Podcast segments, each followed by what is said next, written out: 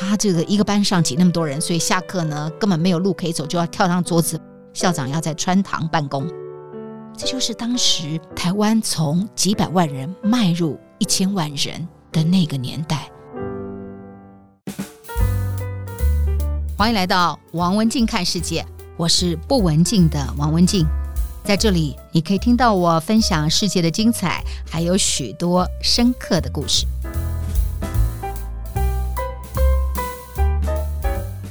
到底有哪一些世界之最呢？在今天我们要谈全世界的教育史上，台湾曾经有过两次的世界金氏纪录。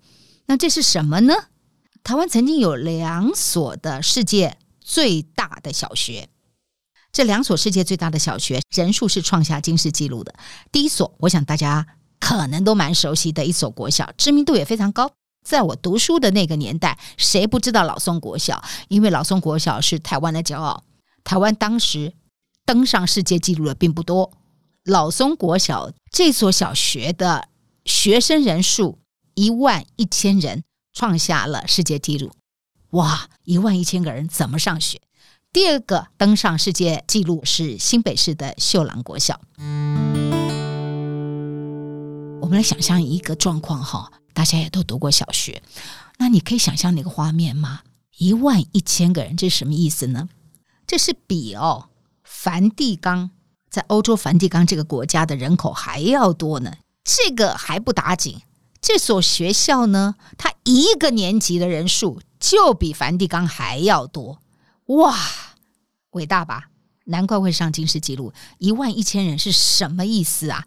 这个记录是在一。九六六年，民国五十五年的时候创下来的。民国五十五年，你出生了吗？这是台湾很黄金的一个年代啊。老松国小呢，在全盛的时期有一万一千名学生，全校有一百五十八班。那么，他创下这个金氏纪录，蝉联了十二年全球最多人的国小，一百五十八班，一个班级九十个人。现在很多的公司哦，现在都是轻薄短小，九十个人都不到哦。啊，这样的一个小学哦，一般就九十个人。我记得我读小学的时候，我们大概四五十个人。现在的一般哈，小学的一般二十几个人吧。教室规模一样，但挤满了四倍以上的人，那是什么意思呢？基本上没有走路的空间呐，桌子就排得密密麻麻，满的。好了。那这样基本上呢，没有走路的走道，全部就被桌子摆满了。那下课怎么办？很有趣哦。像这样啊，一般七八十个人，一般九十个人的教室呢，小朋友下课呢，噼里啪啦，哪有什么孔融让梨呀？跳上椅子，跳上桌子，把桌子就当地板，这样从窗户跳出去了。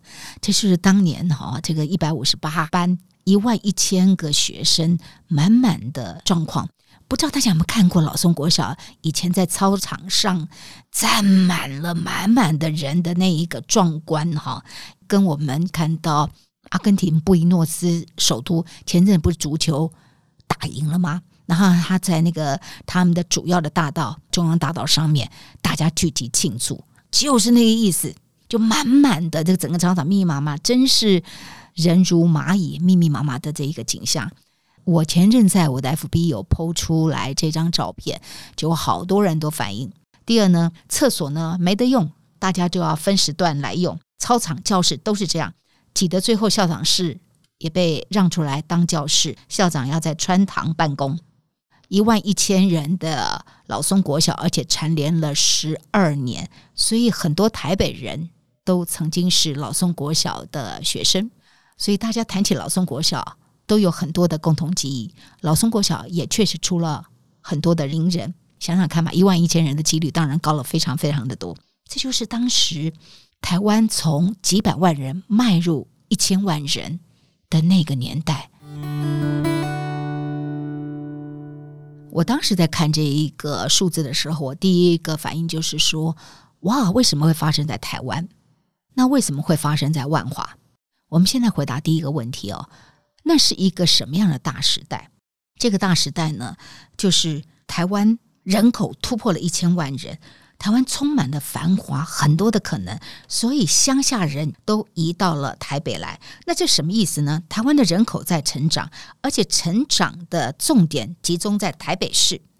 我们来看看当时的一个统计数字哦，台湾那几年的人口成长大概都是三十几趴、二十几趴、六十几趴。到一九七二年，台北市的年成长率是百分之一百六十六，所以台北的成长人口是全台湾成长率的五点五倍，这造成了大家都要追逐机会，从农业社会转变到工业社会。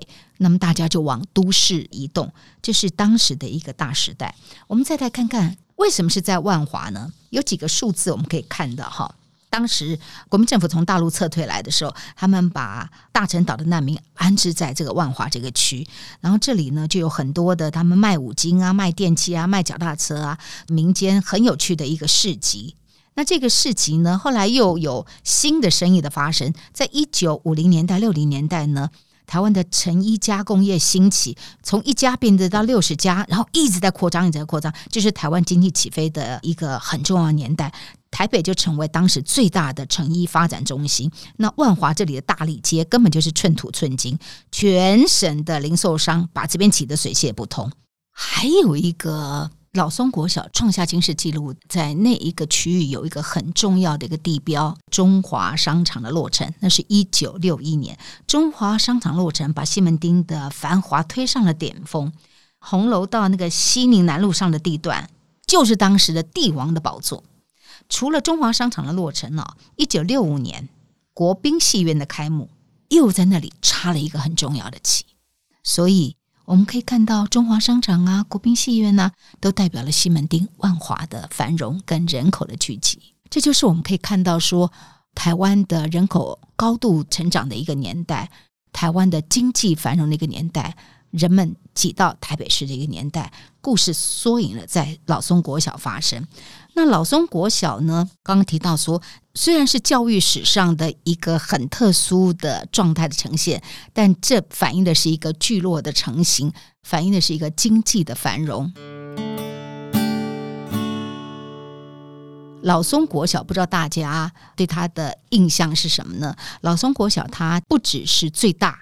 也几乎是台湾最老的国小，台湾的第一所历史最久的国小叫做士林国小，不知道有没有人读士林国小？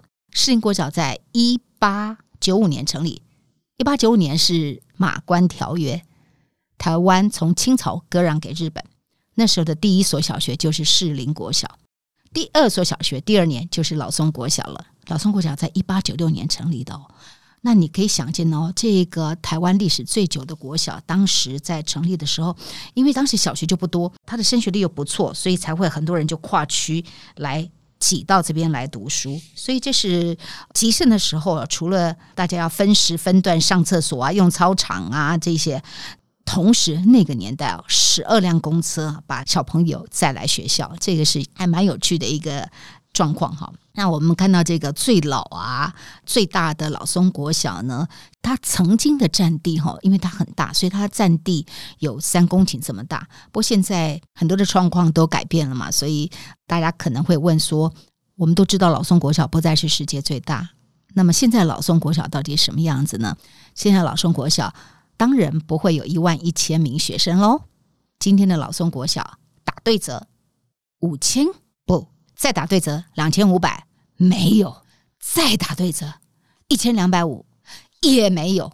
还要再打对折吗？对，再打对折，六百没有。今天老松国校已经是连五百个人都不到的一个小学。相比一万一千人哈，真的是这五十年的变化，真的还蛮蛮大的哈。嗯，所以校地也整个萎缩了哈，就是它有一部分的校园就拨出来，变成我们的剥皮疗的区域啊。我们现在再来看看哈。台湾经济繁荣这个现象，其实不只是老松国小，它蝉联十二年之后，台湾经济繁荣的第二个世界纪录代表就是新北市的秀朗国小。那个时候，台湾的整个经济还是在一直很繁荣，所以大量的移到台北市啊、新北市的人就是没有停止过。所以那个时候、那个年代，整个城市的发展的速度是远远比不上涌进来人口，所以学校新建的速度根本来不及。所以后来新北市的秀朗国小就成为第二个创下金氏纪录，小学的人口是一万两千人，比老宋国小还要多。那上学的时候呢，开一个校门不够，两个校门还不够，三个校门还不够，四个校门再不够，最后开了八个校门才能够容纳一万两千名的学生同时快速的涌入学校上课，因为它太特别、太特别、太特别了。日本的 TBS 电视台都封文来这里拍摄节目，世界最大，所以秀朗国小还登上日本的电视媒体。不知道大家听到这一段，或是回想了这个不可思议的历史，有着什么样的一个心情呢？我自己特别对于台湾很繁华、那个充满希望，好像有很多事情都可能发生年代，是特别特别的怀念的。跟现在很多的沮丧啊、漫不经心啊的社会氛围是很不一样的。这两所小学其实就是见证台湾经济最意气风发的一个年代。不知道您曾经是全世界最大国小老松，或者是秀朗国小的学生吗？你经历过一万多名学生每天一起上学的盛况吗？如果有，欢迎到我的 FB 王文静看世界留言。这就是今天的节目内容，希望您喜欢。如果想听到更多有意思的节目，别忘了订阅和分享王文静看世界 Podcast。如果你是用 Apple Podcast 收听，也请你给我五颗星的评价或者留言给我。我是不文静的王文静，我们下次再见。